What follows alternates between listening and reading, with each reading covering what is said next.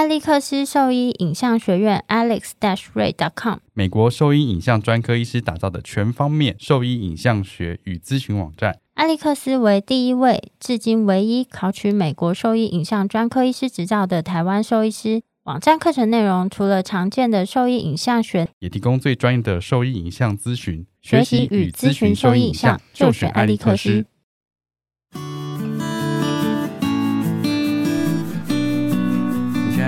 Wonder Vet Talk》超级好收益的闲聊时间，我是兽医师林哲宇 Steven。拉屁！哎，干嘛？我是兽医师肖慧珍，在这边我们会用轻松谈论的方式，带给大家一些简单而正确的小动物相关资讯，也会和大家分享一下兽医师日常相关的有趣事情。你那个方向很清楚啊，你不用拉。可是我这个耳机听不清楚啊，因为你没有戴自己的耳机啊。没有，所以我就拉一下嘛。你这两个耳机都是我买的，呃，然后他自己要拿他自己的。然后今天就只有一个人来而已。然后那个耳机是我之前放在这边，所以他脸臭。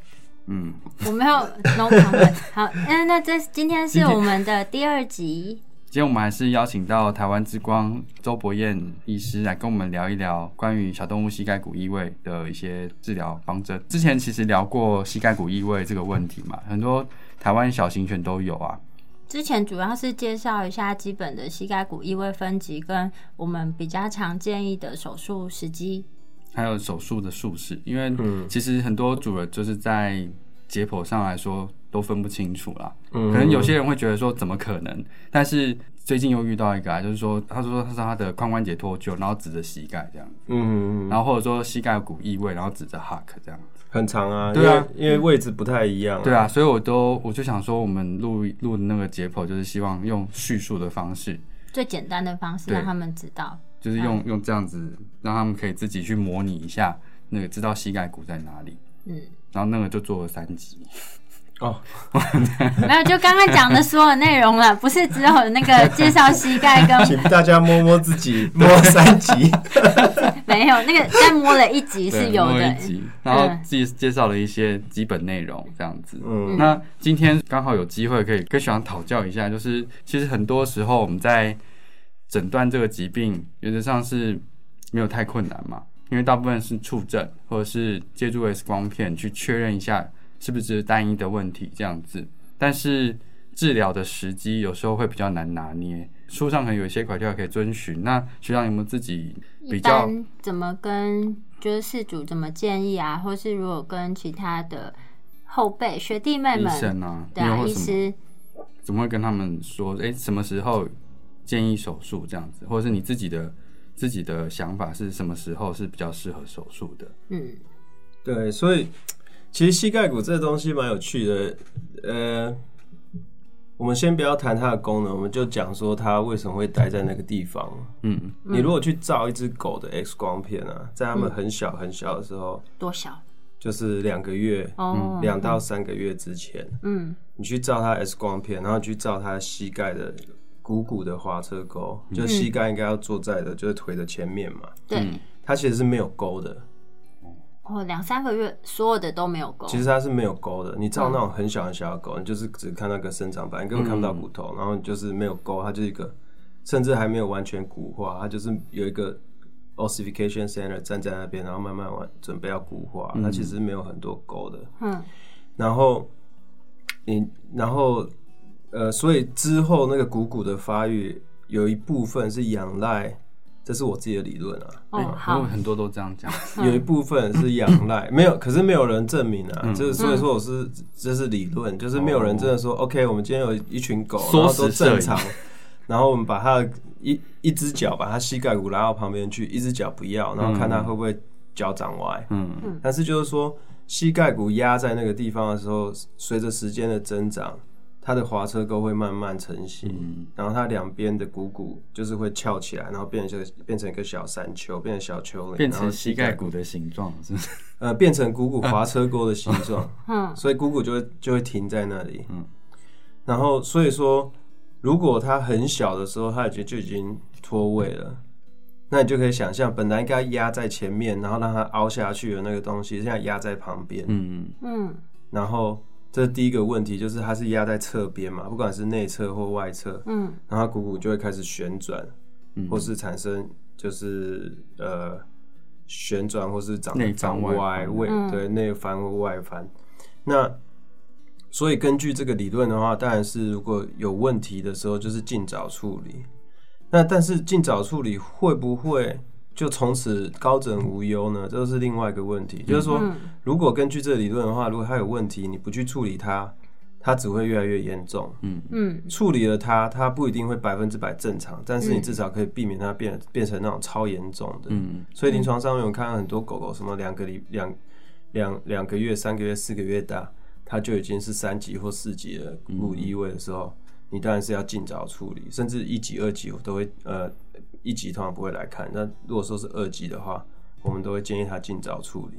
那那时候处理的时候，我们就是做软组织的矫正，嗯，所以较少做骨头的。如果一级发现的话，你也是会建议提早做矫正嘛？一级有的时候有一点，对对，一级其实会有一点点，呃呃，有一点点有在 gray zone 啊。嗯，就是说可以做可以做矫正，也可以不做怎样，但是最最正确，至少至少你应该要每两个礼拜去摸它一次。嗯哦，看它会从一级变成二级，因为它们长很快啊。对啊，它们长很快，而且通常你都是打预防针的时候你去摸的，哎，怎么好像很松？嗯，甚至你可以把它脱位。嗯，然后你问你问主人，主人说，哎，不会啊，可是狗就是跑来跑去，所以他们可能不太不太确定有这个问题。嗯，所以就是一。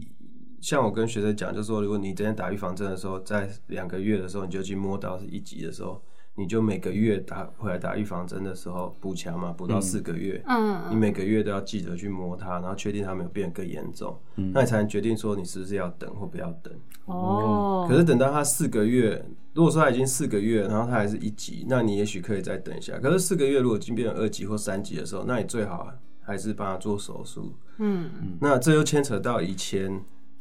前五年或五年五到十年，早期节育很流行嘛，所以四个月五个月就做手术了。嗯，所以那个时候你就可以说，哎，我们一次手术，然后两边都做矫正，而且这手术是如果你如果你有有有有有一点经验的话，一般的兽医师就可以处理，他就可以做这个手术。那可是现在有点不太容易卖，就是我们常常都说。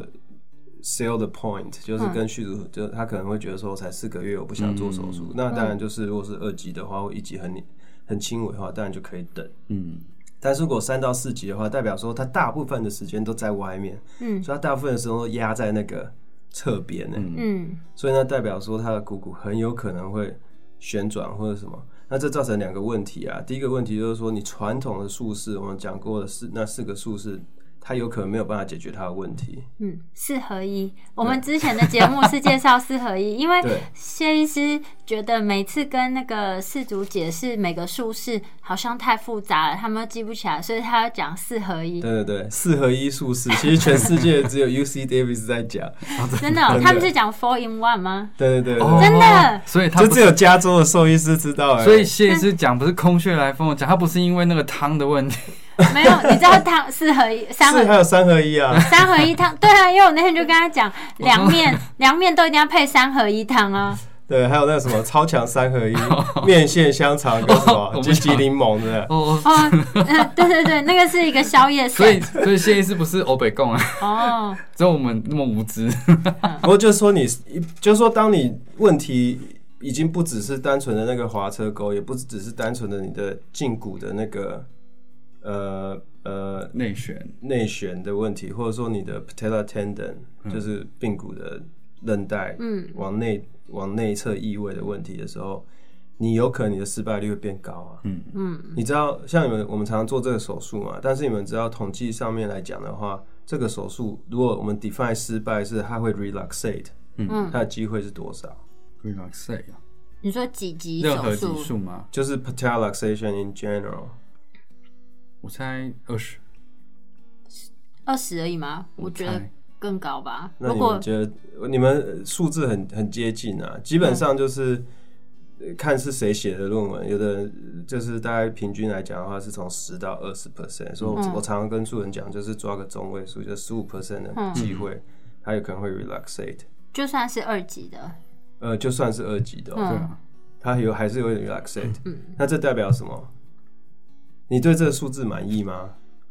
嗯，如果二级的话就不满意啊，意啊。但如果四级的话就很满意啊。对对对。但是如果说以一个外科医师来讲的话，你今天做一个手术，你当然希望它正常嘛。对啊，对。可，是有十五 percent 哎，代表说好讲讲你二十 percent，代表说你做五支就就有一支哎。会，绿啦塞，这那这个样压力很大，超大啊，就是它失败率很高，所以代表说我们这对这个疾病，尽管说我们已经这样做手术做二十年、三十年了，其实我们对这个疾病的了解还是很很不足的。就是说，因为你想想看，四头骨肌它是从股骨，嗯。三头三三骨是从股骨下来嘛然后另外一个呃长，骨下缘，对，那个 rectus femoris 它是从长骨，嗯。这是它肌肉的拉力嘛，嗯。那第二个就是你这个四头骨肌，它是从股骨下来的，所以它的它理论上它是顺着股骨的 axis，股骨的轴、轴心在走，在走的。那如果说你股骨的轴走掉了，那你去你去修那些其他的其实没有意意义。义不大。有意义，可是其实你并没有 fix 所有的问题嘛。嗯所以回到我们刚刚讲，如果今天一个很年轻的狗，它已经很严重到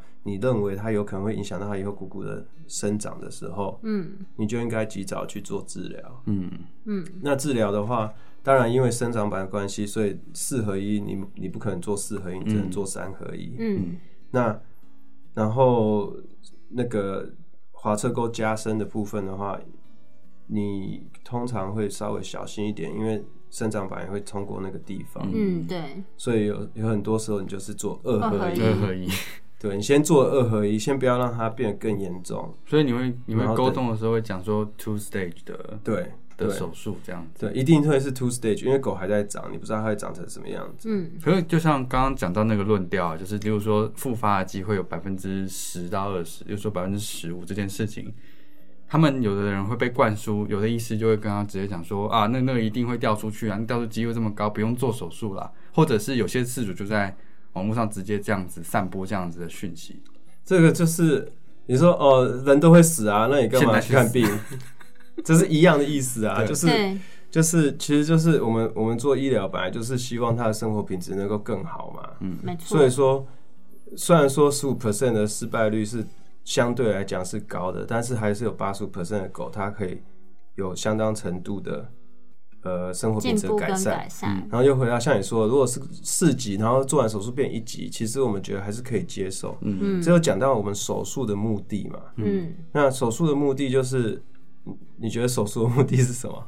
让关让这个关节是稳定的，尽量不要有退化的情况啊，所以是改善它生活品改质跟功善生活能性。品质。对，功能性跟生活品质嘛。第一个，所以它们就是以以狗来讲的话，膝盖骨异位它会造成的功能性上的丧失，大概是两个嘛。第一个就是疼痛，嗯第二是它真的是功能有问题。嗯那疼痛很很容易可以理解，大部分的续都可以理解，就是说你这今天那些髌骨招来招去，你一定会去刮到那个软骨啊。嗯，台语也不错哦。我们三我们有三种语言，真的，呃，客家话吗？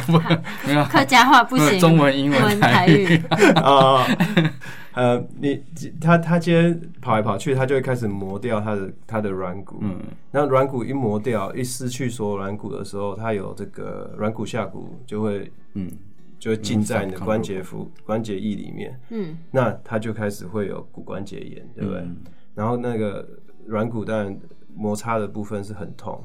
第二个就是说，当膝盖骨异位的时候，你的四头骨肌是没有办法正常工作的。嗯嗯，对，为什么我们要有膝盖骨？就是那个滑滑车嘛，就是那个对啊，膝盖骨它的功能就是说，它让你的四头骨肌是维持在你的腿的前面，嗯对不对？如然后第二个功能就是说，它可以让你的这个四头骨肌的离你的骨旋转中心远一点，所以它就不需要花太大的力气，它可以，它就有点像我们说那个，呃，我们在那个井旁边去拉井水啊。哦，现在的人可能从来没有拉过，可是你不是有个 那个圆的，那个叫做什么？是什么？啊，我不知道哎，但我知道你讲什么，就有点像轮轴的东西，就是你有一个去拉，绳子，然后套过一个圆的轮轴嘛。嗯但那个轮轴越大，你就会比较省力嘛。嗯嗯所以说，你想象就是你的四头骨肌就是那个在拉紧水的人，用把那个膝盖骨加大。对你把膝盖骨加大，它就会它就会离你的它的那个圆就会比较大一点，所以你的四头骨肌就不用工作那么辛苦。嗯，所以你去看那个，假如你有机会去那个台中的什么中科博馆，嗯，它不是有一只 dinosaur 吗？嗯，那只不是就那边嗨嗨嗨这样叫而已吗？不是啊，还有一个骨头模型啊。我以为你在说，我知道，我以为你在说会叫的那只。对啊，你也可以去看那一只。不过 以骨科医师来讲，我去看恐龙模型。我之前是看过大象的，或是你看大象，或是看马，或是什么任何动物。呃，只有鸵鸟，它们没有膝盖骨。但是你看那种体型很大的动物，它膝盖骨都超大的。嗯，恐龙的膝盖骨比它脑还大。哎，哦哦，就是它可以，它必须要可以站得起来。它才能够，不过恐龙脑很小啊，这类比还有点那个，就是脑，这新的骂人话，真的，这恐龙脑 不错，我觉得今天这个还蛮好的。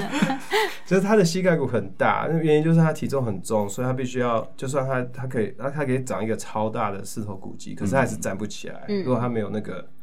额外的帮助的话，嗯，所以四头骨肌是一个伸肌嘛，它它是延伸关节的，嗯，那我想到第二个要做手术的理由，就是它是功能性的丧失，就是当你的膝盖骨异位的时候，你的四头骨肌不但不能好好的扮演伸肌的角色，它会变成一个屈肌，嗯，哦，没错，对，对不对？所以你说 常常续主进来说，我的狗走一走，它的脚会弯起来，嗯，然后会跳。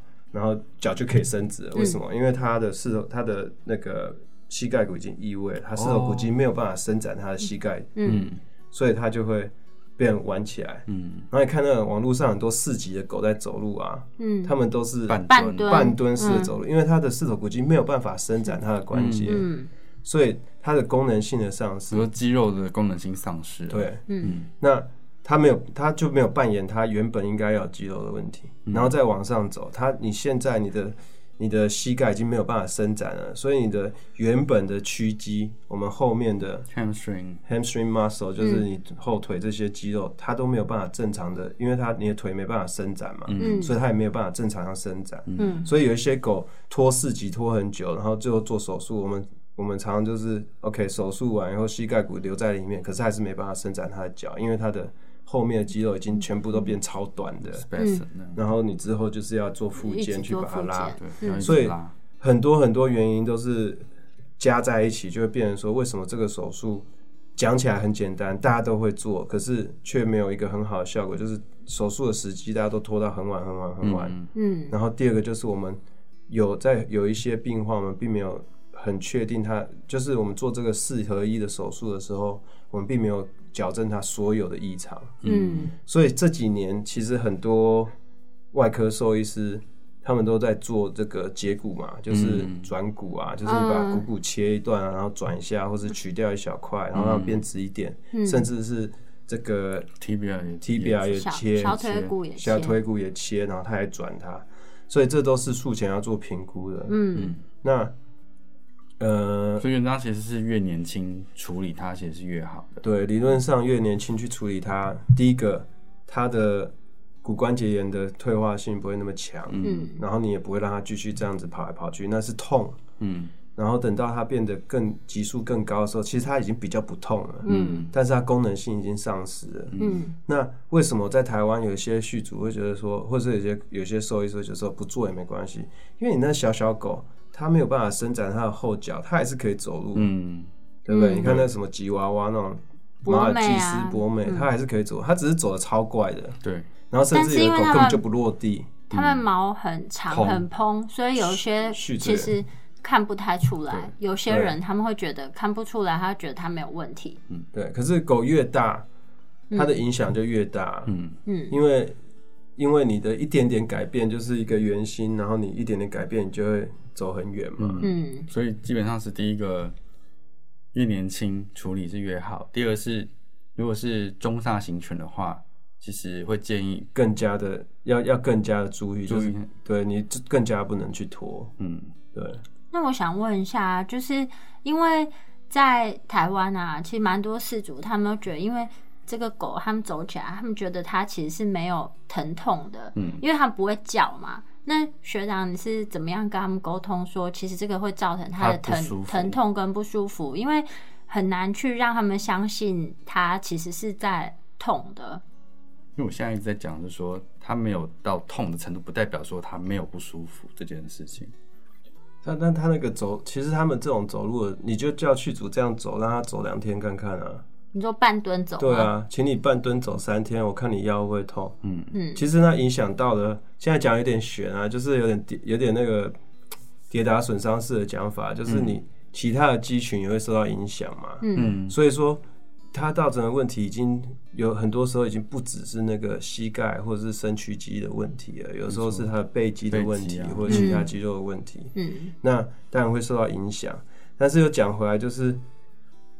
有时候是续主认为狗的生活品质，然后如果说狗已经十岁、十八岁的时候，它它才发现它有膝盖骨异位，而且它没有新的症状的时候，譬如说它已经这样屈屈着脚走路这么久了，嗯，那续主如果觉得它没有很没有受到很大影响，其实我不是会推手术，我不会去推手术。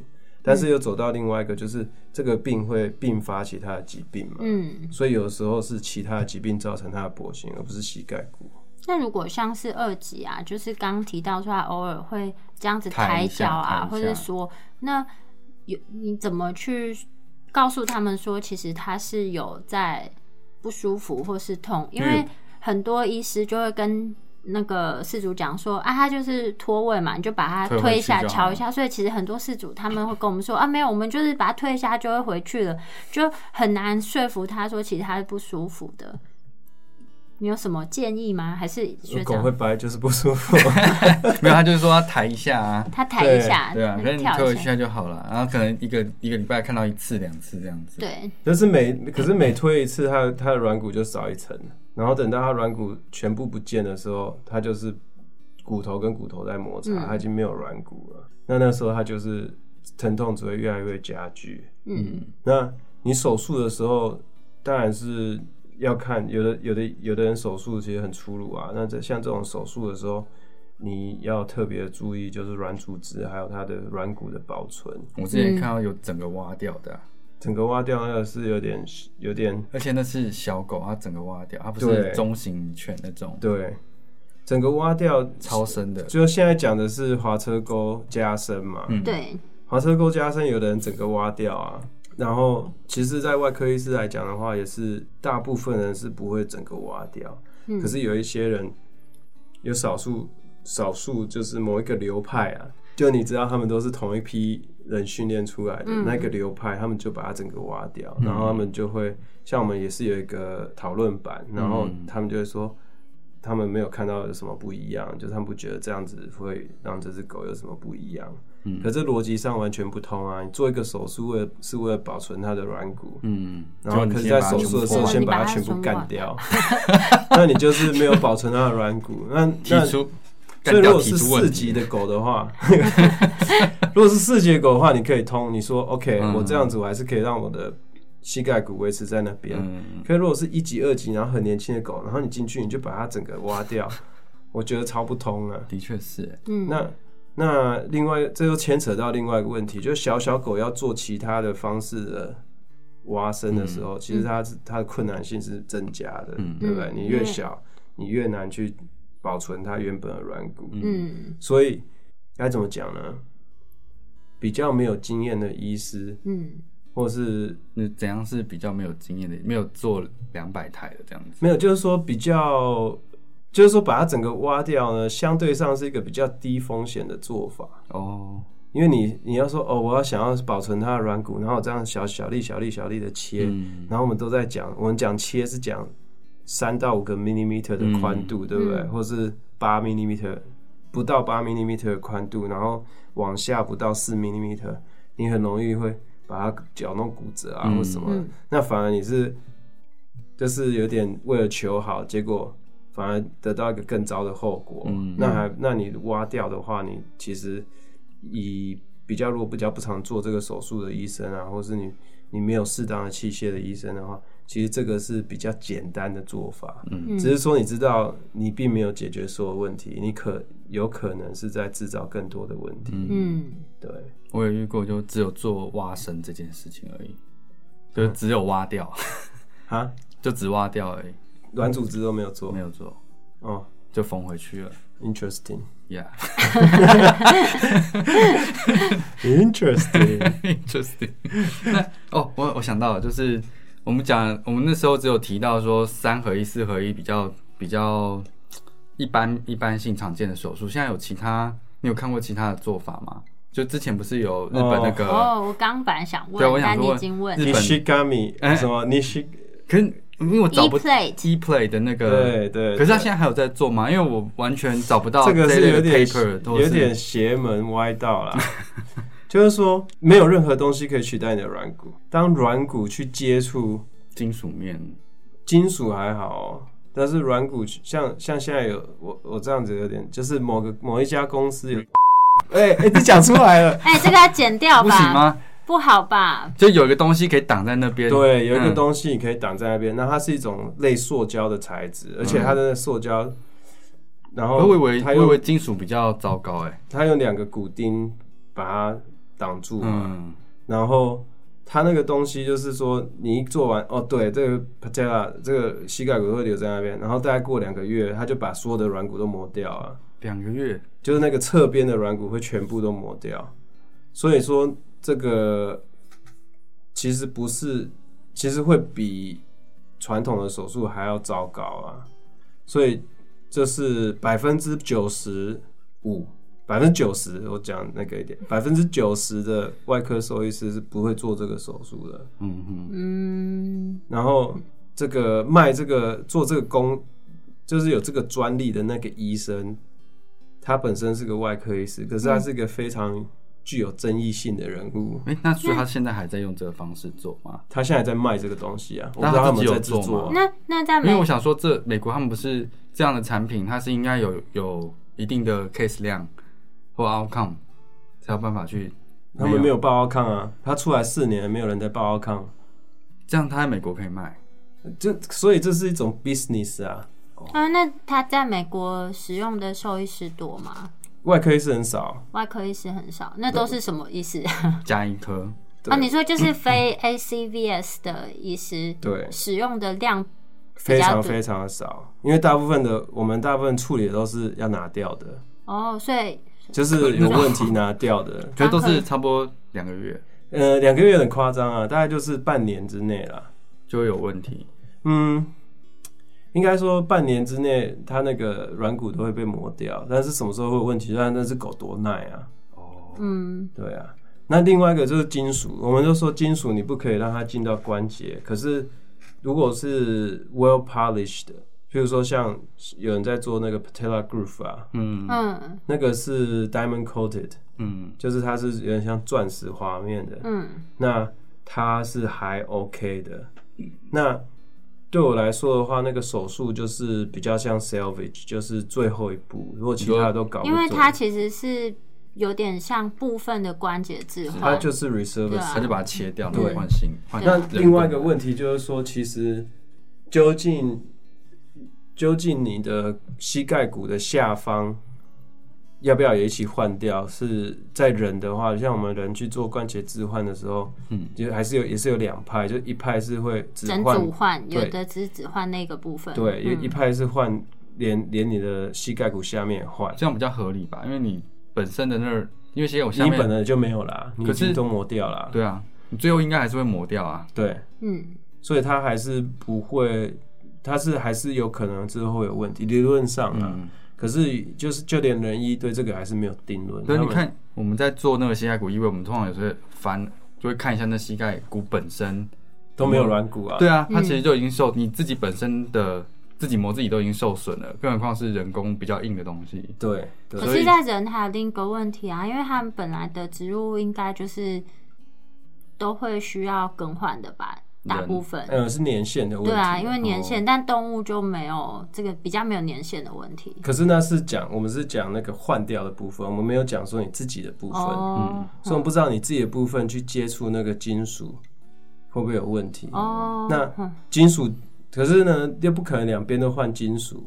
嗯，因为两边换金属的话，其实现在你如果去查什么 metal on metal，嗯，the total joint arthroplasty，嗯，都是 lawsuit，因为它会磨出一些微小的金属微粒，然后吸收到你的身体里面，然后你就会中毒啊。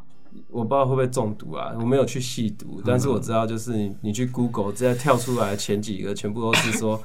你有问题吗？我来帮你告，就是他们律师的那种 slogan。对对对对，就是他们律师就会说：“来来，受害者专线，请打这支电话，然后我来帮你索赔。”这样子。哦，好惊人啊！对，所以，所以我常常在开玩笑说，我们兽医啊，都就是我们当然知道我们是。比人医大概迟个十年或二十年嘛，但是其实也不一定是坏事。他们都做那种最新的，就搞出问题来以后，他们才发现。我们先看看，先看看，先看看。像 BMP，嗯，就是促进骨生长的那个，很贵啊，那一滴什么几万块。嗯，然后仁医的他们就是做那个椎骨融合嘛，他们就放在那边，然后他们说哦，这个超有效，来多加三滴。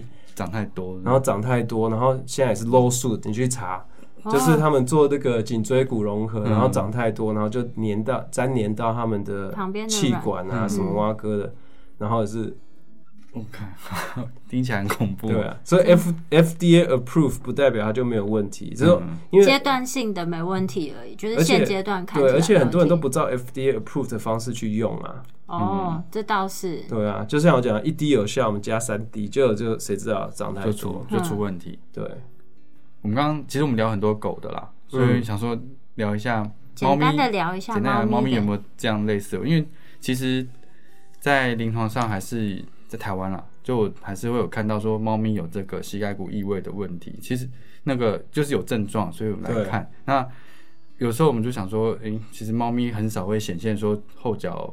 我通常都是关节炎出现了，或者是其他的其他的问题。但可是最近有一次就是拍了 X 光片，就发现哎骨关节全部都 OK，可是它膝盖骨就是会会滑动。对，那在猫咪的话，美国是不是有比较常见，也有常见像这样的问题存在？这个很很这。我我我觉得这是很好问题。猫咪的话，其实我们看的很比较少，哎，就是有这个问题的的的猫是比较少。所以我觉得它，但是如果它有的话，症状是不是显现的会更不明显？呃，除非它很严重，嗯，或是它有很严重的功能性的丧失。你是说就是四级或三级那一种，就是它的生机已经没有办法正常的使用的时候，它才有问题。因为你去看猫的膝盖骨，嗯。它膝盖骨比它的那个滑车窝还大，嗯，对，嗯，那所以就代表说猫的膝盖骨天生就是有一点点 hyper motility，就是它会动的比较，嗯，比较明显一点。这是猫啊，猫就是有点比较不一样，嗯，那所以说用狗这一套去套在猫身上，有可能没有，就是效果可能就是不是非常的一样，嗯，那。我觉得就是猫的失败率反而会比狗再高一些。就是如果我们定义失败是要 relax 的话，它的它的问题会比狗再高一些。嗯，那最后回到我们一开始讲的，我们这个四合一的手术有可能并没有解决掉它所有的问题。嗯，所以就是还有待研究。所以猫的话，就是等于是另一个。解决方式，如果有如果有心的话，好好的去看，应该是会有另外一个解决的方式。嗯，就找到问题的症结。对，因为那如果今天是真的很年轻的猫，你在做检查的时候，你发现说，哎，有一集，可是它就活动是没问题，那种大致上就是我大概就不会出现，不会出现，因为状况是不一样。对，而且猫在就是说，它的膝盖骨本来就比较大，嗯嗯，所以它会这样滑动，其实是。不是百分之百正常，但是也不是说异常到你会说，哎呦，这个要赶快先去把它挖深，因为你再怎么把它挖深，它都还在那，它还是站在上面啊，因为它就是那个旁边的那个韧带，对，它有可能是旁边的韧带，它有可能是只是旁边的韧带创伤性的，或是天生小小猫就比较松一点。嗯嗯，哎，那我有点好奇，学长有看过那个狮子或老虎？没有哎，膝盖骨膝盖骨异位，希望可以看到。对啊，因为我想要说，U C Davis 感觉有时候会救援一些野生动物嘛，然后只是好奇说，恐龙，不要讲那种不可能的事。野生动物看能不能摸它们的那个就是膝盖骨这样子。呃，还没有看到，还没有看到。对，哦，跛脚的狮子，那我来帮他做个检查，顺便剪个毛。好想帮他修脚底毛哦，剪指甲，真的啊，算人生的一个成就。好，那我们这一集大概就差不多这样嘛。那我就做一个结论。我在想，那就是你有看过比较特殊的品种猫嘛？就是因为猫原本就很少了，那有特殊的品种，好像比较容易有这个问题嘛？阿比西尼亚。国内好像台湾跟国外都是报，就是阿比西尼亚最常见，就这是有统计，对对，它是阿比西尼亚是其中一个好好发的猫，嗯，那台湾又特别，就是我觉得台湾的阿比西尼亚大概都是那三四只的小孩吧，源头都一样，对啊，所以有的话应该都我最近摸到也是阿比西尼亚，就是有二级，他们大概都是表兄妹。OK，真的表兄妹啊，不是你在想的那一种。没有，没有，我们没有想什么啊，我们都没有想什么，好不好？OK，那我们这一集，嗯，其实内容非常丰富哎，那我们做一个小结。没有小结啊，那就大概就这样子。哦好。好。那就是如果说对我们分享的内容有兴趣或是有疑问的话呢，都可以上我们的网站，我们的网址是 triple w. wonder vet. com. t w，或是可以 Google 或是 FB 搜寻 Wonder Vet 超级好兽医，都可以留言给我们哦。那如果说喜欢我们的节目，一定要记得订阅跟分享，在 Spotify 或 Apple Podcast 订阅我们的节目。对，好，那我们今天节目就到这边喽，拜拜。谢谢学长，拜拜。谢谢学长，拜拜。